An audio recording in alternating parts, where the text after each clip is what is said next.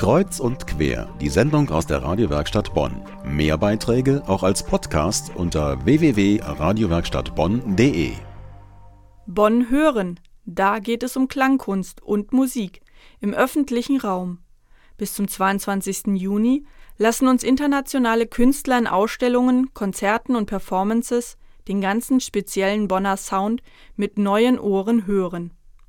Meine Kollegin Beate Kuhl hat sich informiert, was die Besucher beim Klangkunstfestival erwartet.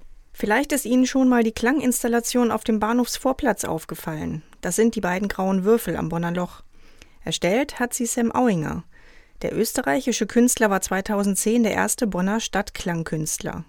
Was das ist, ein Stadtklangkünstler, das erklärt Carsten Seifert, der Projektleiter des Festivals Bonn Hören. Wir haben das ja jetzt seit vier Jahren, diese Stadtklangkünstler, war immer einer für ein halbes Jahr eigentlich in der Stadt und äh, dieses halbe Jahr Residenz. Bonn ist ja eigentlich eine Residenzstadt und da war es natürlich naheliegend zu sagen, das ist auch eine super Möglichkeit, eigentlich einen Künstler eine Möglichkeit zu geben, lange vor Ort eine Residenz zu haben, so wie früher der Fürst. Ne?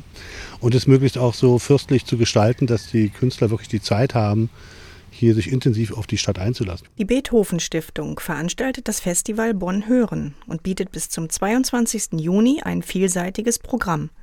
Auf dem Friedensplatz stehen zum Beispiel Klanginseln, die durch Berührung Musik erzeugen. Ein internationales Symposium bringt Künstler und Wissenschaftler zusammen, um über die Stadt als Klangraum zu diskutieren. Aber wem das zu theoretisch ist, der kann auch zum Open-Air-Konzert gehen und Stadtklang direkt und mit allen Sinnen erleben. Am nächsten Freitag wird nämlich die Bonner Innenstadt vom Münsterplatz bis zum Alten Zoll zur Bühne für die Stadtsinfonie Bonn. Carsten Seifert. Der große Höhepunkt ist dann am Freitag diese große Stadtsinfonie, die ja nicht eigentlich Klangkunst ist, sondern eigentlich Musik aber eben doch in dem Sinne, dass ja die Klangkunst, die wir hier seit vier Jahren noch machen und jetzt sehr speziell zu dem Festival, ja immer sich auf den Ort spezifisch bezieht und den Ort mit einbezieht in seinen Qualitäten, sei es im baulichen oder im sozialen. Und das Schöne daran ist eigentlich, dass es immer integriert, praktisch Laienmusiker, Profimusiker, sehr viele Laienmusiker, äh, wo wir dann praktisch mit der Procession, wie so ein Rattenfänger von Hameln im Prinzip, mit allen Bläsern und dem Publikum hinterher zum alten Zoll ziehen also es ist einfach ein großes ortsbezogenes Konzert. Die Beethoven Stiftung wird das Festival bis 2020 zum Beethoven Geburtstag weiterführen.